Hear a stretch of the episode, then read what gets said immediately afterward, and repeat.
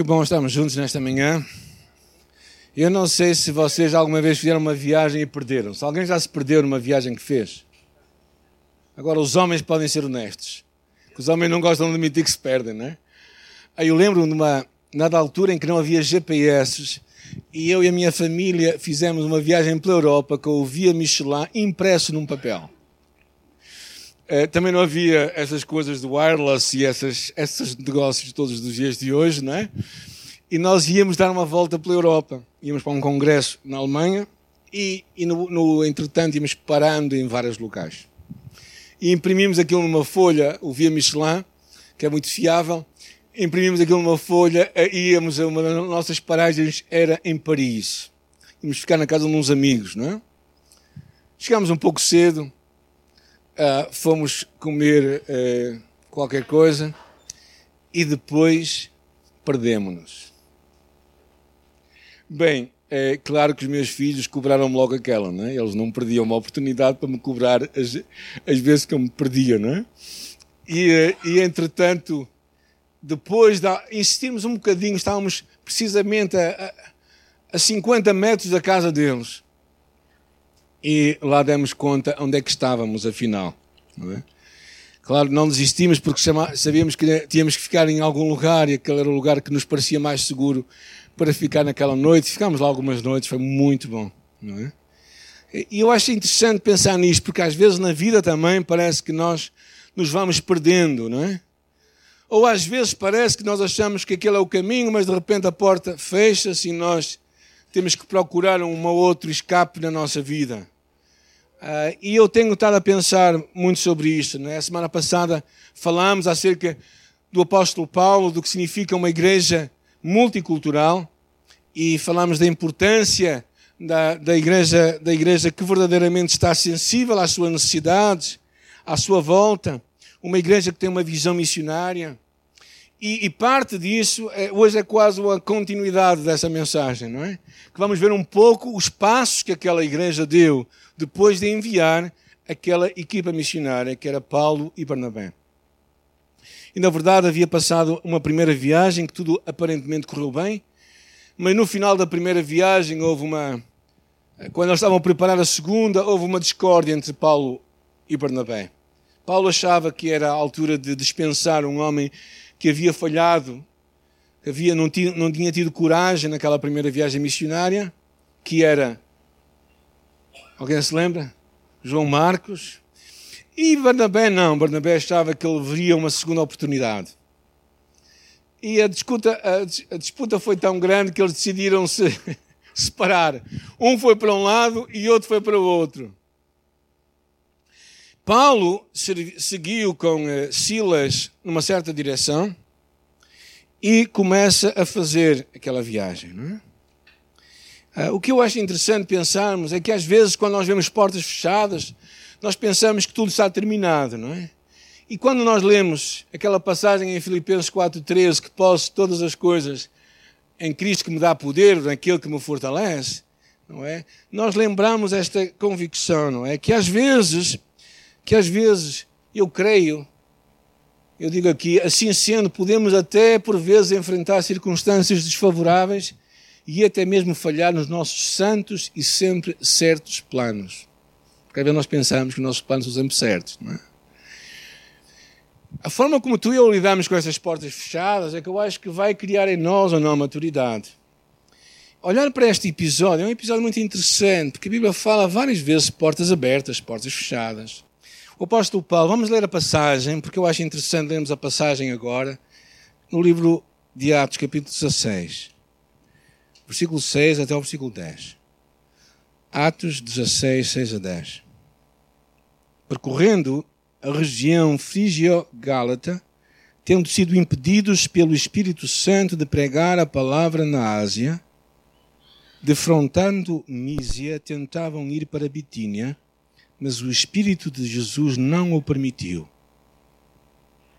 E tendo contornado Mísias, desceram a Troade à noite sobreveio a Paulo uma visão na qual um, valor, um varão macedónio estava em pé e lhe rogava, dizendo: Passa à Macedónia e ajuda-nos. E assim que teve a visão, imediatamente procuramos partir para aquele destino, concluindo que Deus nos havia chamado para lhes anunciar o Evangelho. Reparem uma vez mais no versículo 6. Percorrendo a região frígio-gálata, tendo sido impedidos pelo Espírito Santo de pregar a palavra na Ásia. Defrontando Mísia, tentamos chegar a Bitínia, mas o Espírito de Jesus não o permitiu. Eu vou mais ou menos dar-vos uma pequena aula aqui da história, né? Aqui está Jerusalém e geografia. Ok, vocês estão atentos. Uh, aqui está, aqui nestas setinhas é a primeira viagem missionária, que não vamos falar, que eles fizeram. A segunda, a primeira começou aqui em Antioquia. E a segunda viagem missionária, encontramos com estas marcações mais fortes. Paulo estava nesta área aqui, eh, na Pisídia, e ali teve, queria ir para esta zona aqui da, da Galácia, mas diz aqui a palavra que o Espírito de Deus não lhe permitiu. E depois ele subiu um pouco mais acima e queria ir até Bitínia, aqui nesta, nesta área. E uh, ele queria ir até Bitínia, mas também não lhe permitiu. Então Paulo estava um bocado. Agora, quando nós lemos isto, quantos versículos são? Ao total são cinco, mas estes são dois versículos. Parece rápido, não é? Oh, gente, mas isto era semanas ou meses de viagem. Às vezes nós lemos a, a Bíblia e, e, lemos aquilo tão rápido que nós não percebemos que há muito tempo envolvido ali. Então ele estava com desejo de levar o Evangelho para a Ásia, para toda esta área aqui, mas de alguma forma Deus lhe impediu. Qual é o Deus que impede de levar o Evangelho? O nosso Deus diz ali. Depois ele chega mais à frente um pouco e diz que o Espírito de Jesus não lhe permitiu ir para esta área aqui da Bitínia. E ele não tinha mais para onde ir, então chegou ao extremo do lugar, desta parte aqui, que era Troade, aqui mesmo, junto aqui ao mar. E ali ficou. Naquele lugar, ele teve uma visão. É? E o que lemos na visão é que, basicamente, houve um, um varão macedónio. Como é que ele sabia que era macedónio? Talvez pelas roupas, talvez, talvez pela fala, porque ele diz passa por aqui, havia alguma pronúncia, não sabemos como, mas pronto, mas de alguma forma reconheceu que havia alguém aqui da zona mais em cima da Macedónia que lhe estava a dizer: Olha, passa por aqui. E ele entendeu que era Deus que estava a falar com ele. Então, o que eu acho interessante nesta passagem não é, é ver estas. O Espírito Santo impediu, não lhe permitiu. Quando ele chegou a Troa, ele estava a pensar em montar lá uma igreja, mas de repente, naquela noite, um anjo lhe falou. Nós não sabemos muito bem o que o impediu, como é que Deus falou com ele para o impedir de avançar. O que eu quero falar convosco é que muitas vezes na nossa vida nós também vamos ter empecilhos na nossa vida. Vamos ter bloqueios, vamos ter coisas que não nos vão permitir chegar para a frente. E às vezes nós pensamos que nós, como pessoas vitoriosas, temos sempre que afastar todas as coisas, mas há coisas que não é para afastar. Há coisas que são Deus que coloca lá. Há empecilhos que é Deus que põe à nossa frente. Há portas fechadas que são enviadas por Deus. E eu acho que isto é que é, às vezes, quando nós andamos com Deus e ouvimos Deus falar connosco, é esta capacidade que temos de aprender, de ouvir e de perceber se é Deus que está nesse lugar ou não. Porque às vezes achamos, por exemplo, às vezes nós temos ah, até, eu acredito, muitas vezes, é, um problema físico que nós oramos para sermos curados por isso. Eu não sou. Eu acredito na cura de Deus. Acredito, já experimentei várias vezes. Mas às vezes Deus pode trazer aquilo à nossa vida para nos despertar de alguma coisa. Para abrir os nossos olhos. A ver se nos para. Como aconteceu com o apóstolo Paulo. E a minha pergunta é: tentando pôr-me nos pés deste homem, Paulo, queria fazer a vontade de Deus, como é que eu reajo às portas fechadas na minha vida. Eu acho que houve aqui várias lições que eu queria ver convosco. A primeira lição que eu acho que está clara aí é nunca deixes de dizer e eu vou tentar de novo. O apóstolo Paulo, quando Deus fechou aquela porta e ele não desistiu, ele não se foi embora, ele disse: Ah, que tu és assim, eu vou-me embora. Não, ele continuou, porque ele sabia que Deus é um Deus de respostas. E Paulo continuou a buscar a Deus. Não é? Eh, o versículo 6 diz que eles não podiam ir, o versículo 7 diz que não deu certo, e finalmente Deus falou, vão em frente. Agora, o que lembro nestes versículos, nestes três versículos, são tão rápidos, mas demora muito tempo, gente. Eu acho interessante o versículo lá no livro de Provérbios que diz: Se te mostras fraco no dia da angústia, a tua força é pequena. Então, um dos segredos, às vezes nas nossas dificuldades e nos momentos difíceis que temos, das portas fechadas, é nós não desistirmos. Precisamos de dizer: Eu vou tentar de novo. Espero que Deus te ajude a continuar a tentar. Na nossa vida e no nosso ministério houve muitas, várias alturas, pelo menos talvez umas quatro ou cinco mais significativas, em que nós tivemos prestes a dizer que não íamos tentar de novo, mas sempre dissemos: Eu vou tentar de novo. O momento dos mais difíceis para mim foi, foi quando uh, uma, certa pessoa uh, que tinha estado connosco muitos anos, uh, em vez de querer voltar para Deus, teimosamente continuou a sua vida longe de Deus. E eu perguntei-me a mim mesmo o que é que eu estou a fazer na igreja. Como é que eu não consigo pôr juízo na cabeça desta pessoa para ela despertar? Mas nós não desistimos. Eu acho que este é, é o segredo e em tempos difíceis, se nós desistimos, a nossa força é pequena. A palavra lá em Josué é muito interessante, diz: tem coragem e firmeza, porque has de conduzir este povo à posse da terra. Quanto tempo demorou isto na vida de Josué? Alguém mais ou menos tem uma ideia? 20 anos depois, ele encontra-se dizendo: Já estou velho, por isso vocês decidam aqui. Ou seja, passaram-se anos e anos e anos e anos e anos. Nós lemos isto, pensamos que ele teve coragem e um mês depois estavam na Terra Prometida. Não, gente, não foi assim. Houve muito tempo. A vida, a vida é feita de muitos anos. Mas os muitos anos são feitos de pequenas escolhas que vamos fazendo ao longo da vida. E é importante nós aprendermos a grande diferença em muitos é a capacidade de continuar e não deixar de tentar de novo. Eu acho que às vezes, quando olho para algumas pessoas bem-sucedidas, que eu considero bem-sucedidas na vida, são pessoas que não desistiram. É. Tivemos aqui há um tempo atrás a visita da Mafalda, não é? Aquela mulher que pequena, que parte muitos ossos. E ela não desiste de acordar, de se levantar e de viver. E eu acho que este é o segredo da vida. Muitas vezes não desistirmos de dizer eu vou tentar de novo. É uma graça também, eu acho. É, graças a Deus, eu digo aqui, que erramos também. Andar com Deus significa que tu e eu vamos errar algumas vezes. É? Eu acho que até é uma graça de Deus aprendermos a viver em paz com os nossos erros, não é continuar a errar, mas não nos, não nos fustigarmos demais. Porquê? Eu costumo dizer, eu disse uma frase que eu, os que não fazem nada, e esses não vão errar, esses já estão errados. Há muita gente que opta por este segundo caminho, é? que é basicamente desistir. Eu acho que o apóstolo Paulo, neste episódio, eu vejo alguém que sabia o que queria, que achava que tinha ouvido Deus mas que Deus lhes dá a volta. E ele precisa de continuar a buscar a Deus. A segunda lição que eu acho que há nesta passagem é esta, que eu acho que é muito importante, é não deixar que a amargura tome conta da nossa alma quando as portas estão fechadas. Portas fechadas não são necessariamente sinal de derrotas, mas a forma muitas vezes de Deus agir em nós.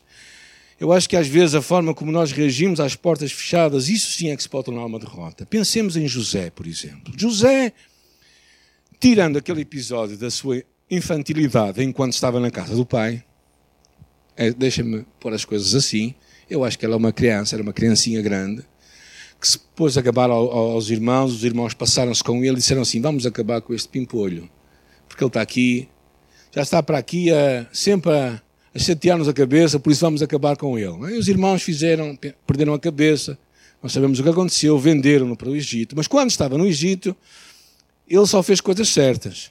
Chegou ao Egito e na casa de Potifar, ele fez um bom serviço. Qual a recompensa? Foi parar para a prisão. Na prisão, ele encontrou dois homens que lhe pediram suplicamente pediram-lhe com muitas súplicas que o ajudassem naquela altura porque eles tinham tido um sonho, uma visão e precisavam da interpretação daquilo. Ele ajudou. Para um, as notícias eram boas, para as outras, nem por isso. Aquele que teve boa notícia e que ia voltar para a casa do, do faraó, o que é que lhe prometeu? Que ele se ia lembrar dele. Lembrou-se? Lembrou-se quando poderia ter vantagem, uns anos depois, não é? Quando poderia ter vantagem na casa do faraó, quando o faraó teve um sonho também não sabia a interpretação, ele disse, e ele disse, ah, agora, agora eu lembro-me. Vocês acham que ele não se tinha lembrado muitas vezes antes? Eu acho que tinha se lembrado muitas vezes antes. Ele podia guardar a amargura, mas vemos que ele chegou à casa do faraó e foi falar com o faraó. Encontramos em José um homem que não guardou amargura, abraçou o perdão. Em vez de azedume, abraçou a confiança em Deus. Eu acho muito interessante isso porque muitas pessoas não prosperam porque têm um, coração azedo, amargo. E uh, o livro de Coríntios é muito claro quando Paulo diz a quem perdoardes, também eu perdoei, porque se é que eu tinha perdoado por amor de vós, o fiz na presença de Cristo para que não sejamos vencidos por Satanás. Sempre que a amargura, a falta de perdão, azedume toma conta da nossa vida, vai minar a nossa alma. Por isso, não permitamos que os azedumes da vida nos roubem a doçura da alma. Aparentemente, Paulo se enganou, ou Deus o conduziu mal. Ele poderia começar a ficar zangado com Deus. Às vezes, há pessoas que fazem planos, grandes planos, mas não conseguem, mesmo assim não deixam de fazer grandes coisas para Deus. Por exemplo, um desses homens foi David Livingston. Livingston tinha a certeza que ia parar à China, mas nunca saiu de África. Mas quando nós ouvimos a história deste homem que foi médico em África, percebemos o grande homem de Deus que ele foi. Um segundo foi Carey. Carey uh, estava com uma convicção profunda na sua alma que ele ia parar à Polinésia, mas só ficou na Índia. Agora, o terceiro são boas notícias para os brasileiros. Um homem que ia em direção à Índia, na verdade, mas parou na, na Madeira. E nunca foi seus planos sair de lá. Robert Kelly. Mas de repente, uma perseguição se levantou na Ilha da Madeira e ele teve que correr e fugir. Foi parar ao Rio de Janeiro, juntamente com mais ou menos mil madeirenses que tiveram que fugir pela sua vida. E o que este homem começou foi um movimento de Deus, a Igreja Congregacional Fluminense. Ainda existe hoje, 150 anos depois. Ou seja, eles não deixaram que portas fechadas os bloqueassem, mas também não deixaram que a amargura tomasse conta da sua alma. No curso Liberdade em Cristo, nós dizemos que a falta de perdão é como tu bebes veneno e pensares que outra pessoa vai morrer. Às vezes, homens como estes, que tinham grandes planos, Deus mudou-lhes as voltas, mas mesmo assim não deixaram de ser relevantes na sua vida. E há tantas histórias assim. A terceira lição é que Deus dirige a nossa vida e nós percebemos isto com Paulo através de portas fechadas. Não é? Deus fechou uma porta, fechou outra porta, fechou outra porta e levou até Troade, lá, lá na esquina do mar, e deu-lhe uma visão. Deus muitas vezes vai dirigir a nossa vida assim. É? Portas fechadas podem ser doenças, depressões, fracassos, falta de sucesso no emprego, falta de sucesso na escola, dificuldades financeiras, dúvidas perda de um ente querido, muitas outras coisas. Podem ser também eh, falta de prosperarmos naquilo que fazemos para Deus. Pode ser que Deus nos esteja a dirigir para outros caminhos. E é interessante, quando lemos a Bíblia, o que é que fala acerca de portas? Primeiro, uma grande porta e oportuna para o Evangelho se abriu e há muitos adversários, dizia o apóstolo Paulo. Ou seja, o Deus que abre portas também às vezes parece que coloca do outro lado gigantes. Quando cheguei a Troa, uma porta se me abriu no Senhor. E eu lembrando este episódio um tempo antes. Mas é interessante também a palavra em Apocalipse diz aquilo que tem a chave de David. Quem é que tem a chave de David? Jesus. que abre, ninguém fecha, fecha, ninguém abre. Tenho, porém, uma porta aberta que ninguém pode fechar. Estava a falar daquela igreja local, daquele testemunho local. O Deus que abre portas é o Deus também que às vezes as fecha. E o que é importante é tu e eu não desistirmos, continuarmos, deixando que Deus dirija a nossa vida. A história de Noemi e de Ruth é um exemplo disto. Noemi saiu à procura de comida, foi imigrar. E imigrando tornou-se uma refugiada, uma sem pátria, porque de repente o seu marido morreu e os seus dois filhos morreram. Ela ficou completamente sozinha, sem segurança social, sem apoio familiar. E de repente ela decide voltar para casa. Mas ao voltar para casa, há uma das suas noras que diz: Noemi, e eu não te vou deixar, nunca. Ela procura estar com ela para que ela fique, e ela disse: Ruth lhe disse assim: Não, Noemi, eu não te vou deixar nunca. E Noemi então passa a ser ela uma refugiada. ela vai para a terra da sua sogra, sem marido, duas viúvas completamente abandonadas, atiradas, desculpem a expressão, ao Deus dará. Naquele momento, encontramos Noemi e Ruth a fazer o quê? A trabalharem, a ter uma atitude positiva enquanto Noemi tornou-se amarga no seu coração. Ruth, que não era judia, se tornou doce. Encontramos uma judia sem fé e encontramos uma não judia com muita fé. Sabes o que é que isso quer dizer? Fé não tem muito a ver com a tua religião. Em Cristo, fé tem a ver com a tua atitude. E o que é importante é que com portas fechadas é importante tu encontrar, nas circunstâncias difíceis, encontrares Deus. Sabemos o que aconteceu com Ruth, ela casou com Boaz e veio-se a tornar ancestral de David e do Senhor Jesus. Que história incrível. Uma porta fechada. Ficar sem marido, jovem, sem ter filhos, sem ter nada. Às vezes, nós, eu tenho dificuldades em aceitar o sofrimento. Custa-me aceitar que a vida é injusta, às vezes ilógica. Pessoas boas são maltratadas. Empregados bons são despedidos.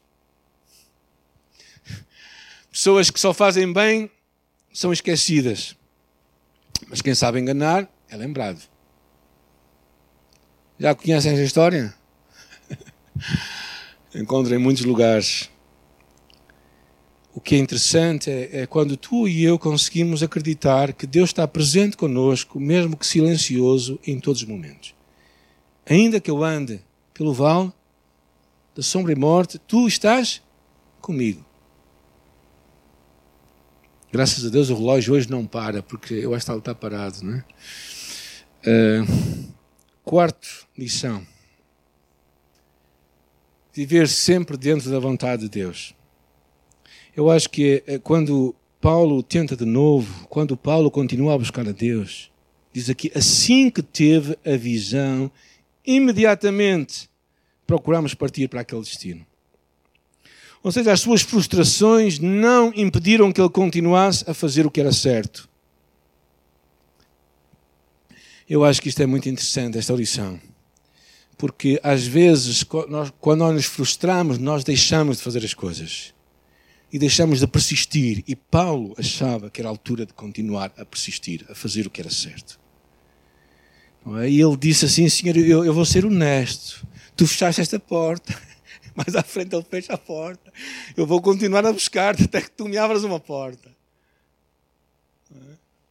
E com a atitude certa não a lamentar-se, ah, Deus não me ouve, Deus não quer saber de mim, não com azedume no seu coração, mas tentar sempre procurar a Deus. E às vezes Deus vai fazer coisas que vocês não vão entender.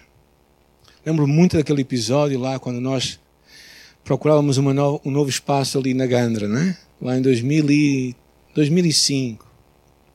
Fizemos semanas de jejum para que Deus abrisse uma porta.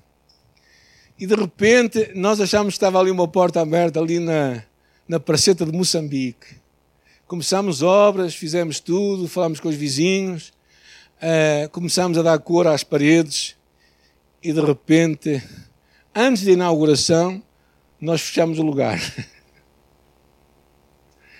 Eu lembro-me bem daquele dia. Ah, depois há todas aquelas vozes assim que vão se levantando. Ah, se calhar não tivemos fé suficiente, se calhar não ouvimos Deus bem. Eu vou-vos vou dizer uma coisa do fundo da minha alma. Eu acho que ouvimos Deus bem. Acho que era para irmos para ali, para aquele lugar. Acho que fizemos bem em termos feito as obras. E acho que Deus fez certamente bem em ter fechado ali aquela porta, porque abriu uma porta maior do outro lado. Às vezes é assim. Ah, venha o teu reino, seja feita a tua vontade. É a oração do Pai Nosso. Faz o que Deus te manda fazer. É? Aprende que a obediência é a tua parte, os resultados é parte de Deus. Ah, eu acho, claro, que tudo isto é difícil, não é? Porque às vezes nós trabalhamos e queremos ver os resultados. E se não vemos os resultados, começamos logo a dizer: não, se calhar não fiz certo. Se calhar não fizemos certo também. Temos que pensar, é? temos que avaliar as coisas. Mas às vezes podemos fazer tudo o que é certo e os resultados não serem afinal os melhores. E a quinta lição que eu quero dar para nós, que é servir a Deus, nunca vai acabar em frustração. Não quer dizer que nós não vamos ter frustração pelo caminho, não quer dizer que nós não vamos ter muitas desilusões, não quer dizer que nós. Mas eu não acredito que o futuro de qualquer filho de Deus, de qualquer homem e mulher que ama a Deus, é nós sermos, acabarmos uma vida frustrados e desiludidos. Eu não acredito que o desejo para nenhum filho de Deus seja o suicídio, por exemplo. Infelizmente, pessoas se suicidam. Crentes se suicidam. Talvez alguns queiram discutir este ponto comigo. Mas não creio nunca que este é o caminho de Deus para nós. Por isso eu nunca acredito que a nossa vida vai acabar em frustração. Nunca acredito que Deus nos chama a vivermos uma vida frustrada Acho que precisamos de acreditar que quando semeamos uma pequena fé, porque a palavra de Deus é como uma semente, podemos esperar que um dia ela vai brotar na vida de pessoas, na vida de outra gente. Tu não sabes o teu impacto da tua vida, tu não sabes o exemplo que tu és para muitas pessoas à tua volta. Tu não sabes o quanto as pessoas olham para ti estão a tentar ver se realmente aquilo que tu tens é verdadeiro ou não. É? Porque se não for verdadeiro, eles vão falar mal de ti. Se for verdadeiro, eles até são capazes de admirar, são capazes de não dizer nada, mas ficam um bocado perplexos. Então, o meu conselho para ti e para mim é, é, é nós lembrarmos aquela palavra de Deus, não é? Que ele fala lá em Coríntios, porque a nossa leve e momentânea tribulação, quem escreve isto é um homem que passou muitas dificuldades, gente, produz para nós um eterno peso de glória, muito excelente. E depois aqui é que é o segredo, o segredo que eu quero guardar em meu coração até, os, até o meu último dia de vida, não olhando para as coisas que se veem, mas naquelas que não se veem. Porque as que vêm são temporais, as que não se veem são eternas conseguirmos perceber o que Deus está a fazer quando aparentemente as coisas não estão a correr como nós queríamos, quando as portas se vão fechando. É? Enquanto estava a pensar no final desta mensagem, como terminar esta mensagem, Deus me trouxe à memória este versículo e sabemos que todas as coisas contribuem juntamente para o bem daqueles que amam a Deus, daqueles que são chamados segundo o seu propósito. Todas as coisas. Quantas coisas? Todas as coisas. As portas fechadas, as portas abertas, as formas de Deus dirigir muitas vezes a nossa vida. O que é importante é nunca desistir, é nunca deixar de, de continuar, de persistir, porque um dia destes Deus vai dizer: é por aqui o caminho. É por aqui o caminho.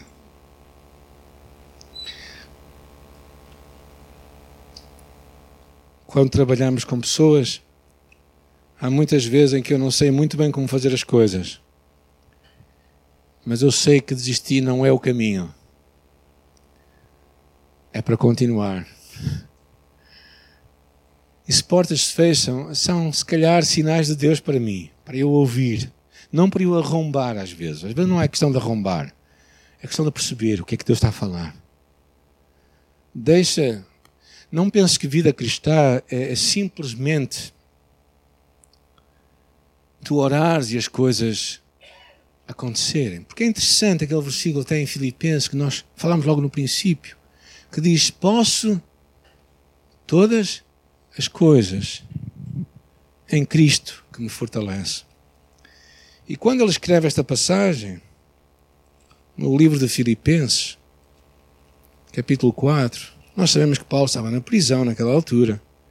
Isto é um, é um parênteses. Mas o que ele fala no versículo 2 é que ele diz assim: Tanto sei estar humilhado, como também ser honrado, de tudo e em todas as circunstâncias já tenho experiência tanto da fartura como da fome, tanto da abundância como da escassez. O Deus que nos dá vitória em todas as coisas é também nos momentos de escassez, nos momentos de portas fechadas. Como vocês sabem, eu estou, se Deus permitir, daqui a uma semana a viajar para Moçambique. Estou a orar por portas abertas.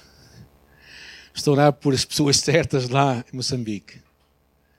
Estou a orar para que Deus ponha-me no caminho, não necessariamente muita gente, mas das pessoas indicadas por Deus. Será que vão acontecer? Não sei. Será que Deus vai abrir as portas? Conto que sim. Mas o importante é, é nós olharmos com fé e semearmos com fé. E esperarmos que Deus vai agir. Esta viagem de Paulo foi tremenda, irmãos, porque daqui a pouco Paulo estava a entrar na Macedónia, Paulo estava a ir para a Grécia, Paulo estava a ir a Corinto, estava a levar o Evangelho a lugares onde ainda hoje há realmente há uma presença de Deus. Mas naquele lugar eram tempos que aquilo levou tanto a sua fé a crescer, que no, daqui a pouco ele estava a fazer a sua terceira viagem missionária.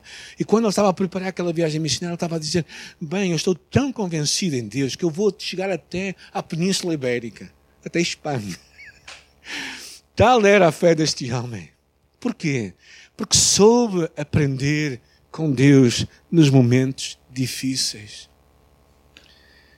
E isto eu tenho dificuldades, gente, porque eu não gosto de momentos difíceis na minha vida. Não sei se alguém gosta, se gostares, ajuda-me, que eu quero aprender contigo. Mas, seja como for, seja como for, eu quero continuar à espera do que Deus tem para mim, a bater, a não desistir. Mesmo que tenha falhado, eu vou me levantar, eu vou voltar a fazer de novo. Vou aprender com Deus. Não, o não desistir de burrice e de teimosia, mas o não desistir de persistência. Porque se vocês pensarem em algumas das pessoas que vocês conhecem, talvez muitas delas não foram muito dotadas, não tinham muitas capacidades, mas elas souberam insistir. Souberam ser, como hoje se fala muito, resilientes. E é isto que eu e tu também precisamos da nossa fé. É uma fé que insiste, que não desiste, que continua, que vai cair, mas vai se levantar. E eu quero orar por ti e por mim nesta manhã. Quero convidar a ficar em pé e podermos orar juntos. Graças, Senhor, pela tua promessa. A promessa de que todas as coisas contribuem juntamente para o bem daqueles que te amam.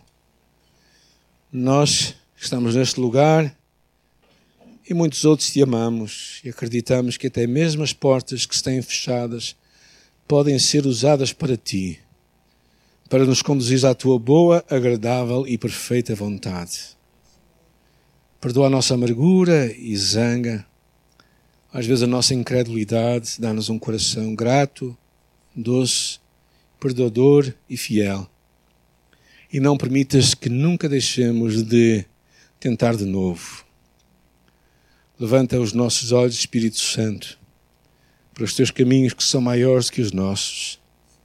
Dá-nos coragem de viver na nossa geração uma vida de amor por Jesus e serviço a Ele e à tua igreja. No nome precioso de Jesus nós oramos. Amém.